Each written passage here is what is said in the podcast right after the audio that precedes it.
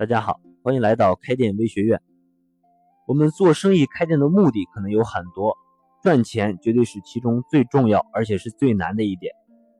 这里我们就不得不提到一个做任何生意的赚钱公式，就是净利润等于营业额乘以毛利率减去你的总费用。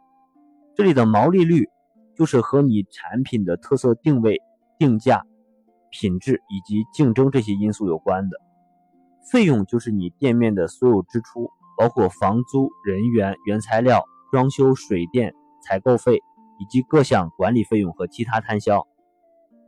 其实，关于毛利率和费用还算是比较可控的因素，但是营业额的提升确实是很多老板最头疼的问题。那么，我们每个店的营业额到底是怎么来的？它有哪些核心的指标？以及如何系统的提升这个店面的营业额呢？这里我们的会员内部分享有一期专题的分享，是关于如何系统提升一个店面营业额的这个话题。我帮大家总结了一系列的方法和经验。说到这，我们先介绍一下这个线上做电商它的营业额公式是什么？其实就是营业额等于流量乘以转化率乘以客单价。相信每个接触过电商的老板对于这个公式一定不会陌生。作为电商来讲，想提升这个营业额，本质上就是和这三个核心数据在打交道。假如你是这个店面的运营店长，就是要想方设法的提高这三个数据，同时要配合一些呃手段和方法来系统的解决这个赚钱的终极难题。那么作为开实体店的我们来讲，其实也有一个类似的公式。因为实体的生意模式比线上的电商要复杂一些，所以版本有很多。这里我帮大家总结一个来参考一下，就是营业额等于客流量乘以进店率乘以体验率乘以回头率乘以客单价。这里的客流量加进店率就相当于电商里所指的店呃这个流量，这里的体验率加回头率就相当于电商里面的转化率。其实对于实体店来讲，想要系统的提升你店铺的营业额，就要围绕这五个关键的指标来进行调整和优化，这是一个系统的工程。这里的第一点就是要想办法提升客流量。今天我们就针对一些已经开了的门店，从这个店面实际运营的角度来分析一下如何提高这个店铺的客流量。这里帮大家总结四点建议。第一点是升级这个店铺的装修，店面已经开了，这个店面的位置是根本没法改变的。但是我们可以从一些装修的细节上去费一些心思，做好场景营销，从视觉和细节上去吸引和打动你的消费者，进而吸引他到店。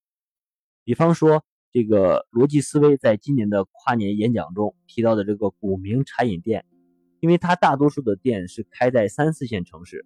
它的一个策略就是把店面的灯光这个亮度加大，尤其是在晚上，这样会吸引很多呃逛街的年轻人的注意，并且会给人家一种这种这个店很干净而且很利落的感觉。另外，你还可以播放一些店面的一些营销活动，或者是有节奏的音乐，也会提高这个店铺的客流量。关于这个话题，我们也有一期专题的分享，大家可以参考一下。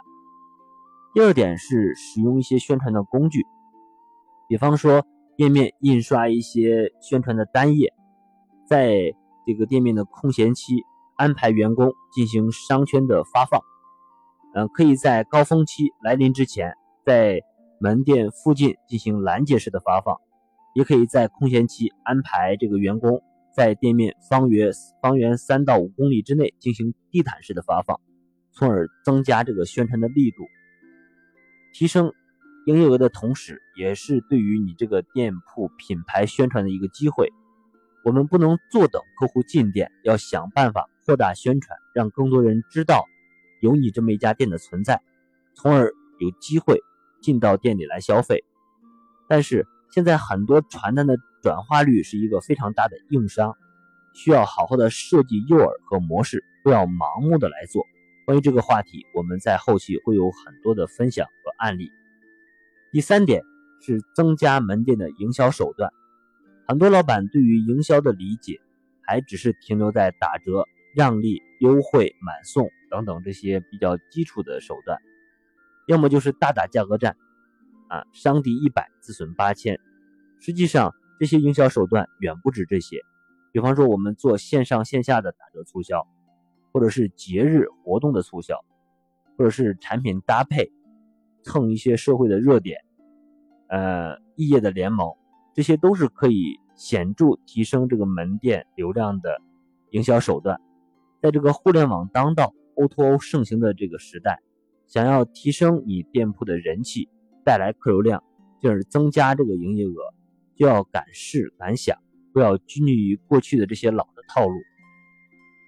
第四点就是要用微信和社群来圈和捆住你的客户。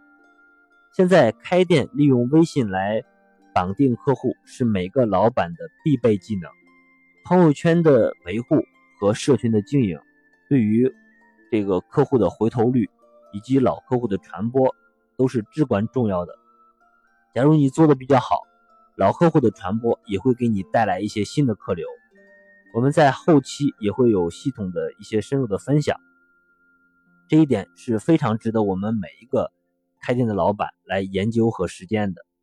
以上是我对于提升店铺流量的一些建议。除了这些，呃，关于这期话题，在我们的会员内部分享里，我们还深入分析总结了其他的三个方面，分别是第一点。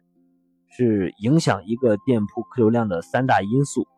第二点是从提高门店的这个覆盖面的角度去看，如何提升门店客流量的四个方法。第三点是从提高门店商圈渗透率的角度去看，如何提高门店客流量的三个方法。有需要这期分享的老板，可以在我们的知识店铺服务号里查看保存链接。好了，今天的分享就到这里。关于更多开店的问题，大家可以加我的微信“开店日记”的全拼进行交流和咨询。开店是一种修行，加入我们微学院的成长会员，和更多老板一起每天进步一点。谢谢大家。